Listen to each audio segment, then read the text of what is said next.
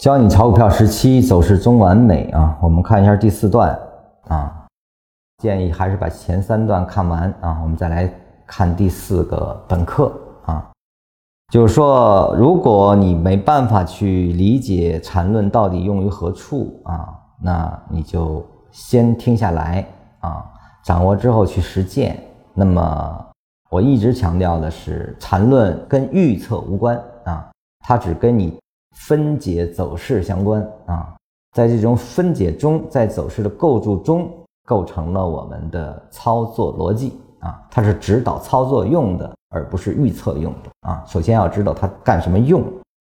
那么我们第四段禅师继续说：“走势中完美这句话有两个不可分割的方面啊，任何走势，无论是趋势和盘整，在图表上终要完成啊。”他说的走势中完美。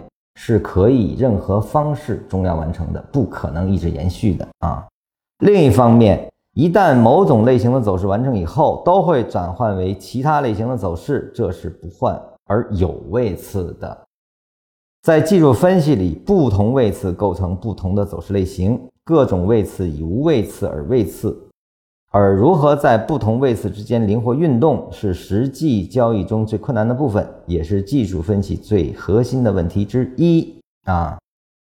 这个里面呢，如果你用预测的逻辑去理解，或者说用缠论把它去理解成是预测的一个方法的话，利用它的一些必然发生啊去做交易的话，那一定吃大亏的啊。禅师的这一段话跟我前面的那节说的是一样的。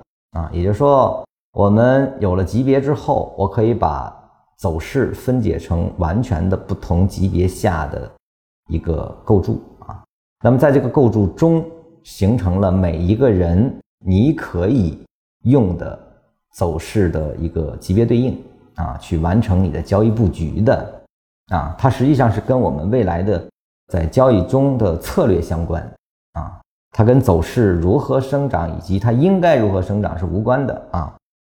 那么，这个如果是你把它当预测，那一定是很困难的。但如果由它来构筑一套交易体系，实际上比其他的理论的客观性或者叫标准性会变得更加的清晰可靠。